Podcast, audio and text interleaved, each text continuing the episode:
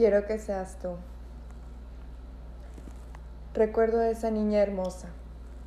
No tenía los rasgos más delicados. Era una niña perfectamente ordinaria y sumamente feliz. Sus labios definitivamente eran rosas y delgados. Se veían suaves y siempre estaban humectados. Siempre llevaba sus lentecitos.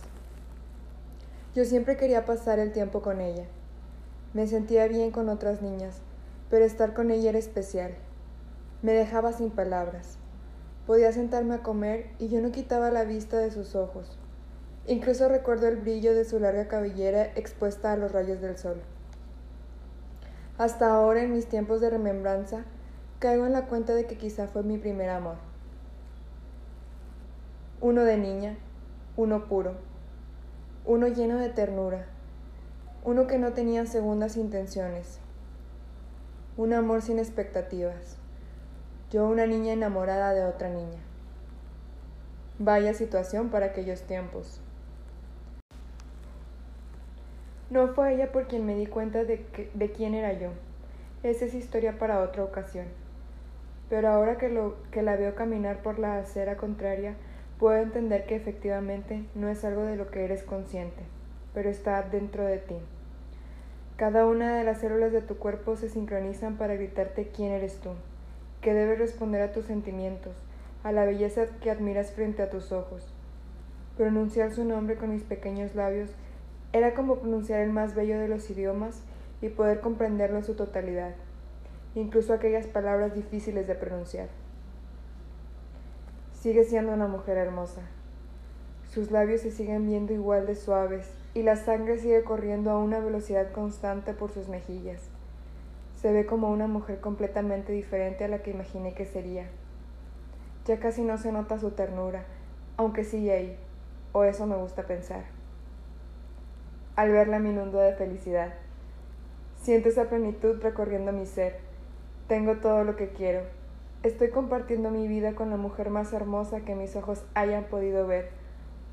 Fue bueno haber tenido un amor de infancia, mi primer amor platónico.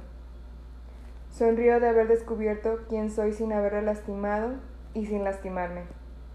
No la detengo. Sigo mi camino, feliz de verla en la lejanía. Regreso a casa. Miriam me está terminando una llamada. Cuelga y me grita desde la habitación. ¿Por qué las historias de amor de la comunidad nunca tienen un final feliz? Camino hacia ella al mismo tiempo que intento tranquilizarla dándole una respuesta. No lo sé. ¿Acaso conoces a alguien que lo haya tenido? Quiero decir, no es solo la comunidad, somos todos.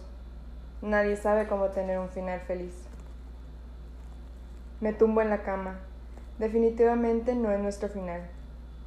No sé cuánto va a durar Serán meses o años. Será una vida juntas o serán algunas semanas. Pero el primer sorbo de esta ya no tan nueva relación sabe a felicidad, dulce y relajante, pero consciente y razonada.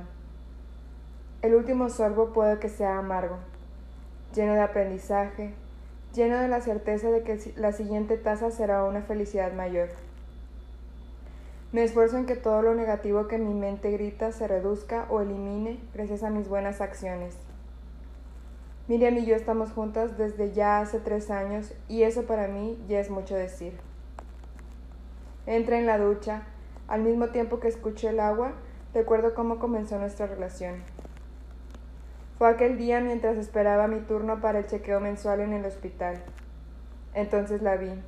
Supe de inmediato que me recordaba a aquella niña de la que me enamoré en el jardín de niños, la que vi por casualidad antes de regresar a casa. No eran iguales, sin embargo el parecido era sorprendente. Me resulta fascinante pensar en el destino luego de haber visto a Eva. Cuando encontré a Miriam había pasado ya por varias rupturas amorosas. Había entendido finalmente que se puede tener varios amores, que ninguno es mejor que otro que no ocupan el mismo espacio. Cada uno creó su propio universo dentro de mí. He aprendido tanto sobre el dejar que las cosas fluyan, que sucedan simplemente con naturalidad y no por estar de moda de dejar que las cosas pasen de manera orgánica. Tampoco por el hecho de que me he enamorado desde niña. sino que a mis 36 años entiendo perfectamente bien la diferencia entre sentirte bien con la compañía de una persona y estar enamorada. Me gustaría contarle a Miriam que ella es la única de quien me he enamorado a primera vista. Algún día lo haré. Le diré cómo me sentí al verla por primera vez llevando puesto aquel uniforme de enfermera. El glorioso día en el que ella seguramente no recuerda haberme visto por haber estado tan aturdida con su trabajo. Le contaré que aún recuerdo perfectamente el brillo que con frecuencia desborda en sus ojos. Si algún día llega a saber, no me lo va a creer. Después de estos años, aún recuerdo el sentimiento que invadió mi cuerpo. Aún no tengo la certeza de lo que pasará con nosotras en el futuro, pero no me inmuto ante ello. Contrario a eso, la veo salir de su ducha y sin reparo le pregunto, Miriam, ¿quisieras pasar diez años más conmigo?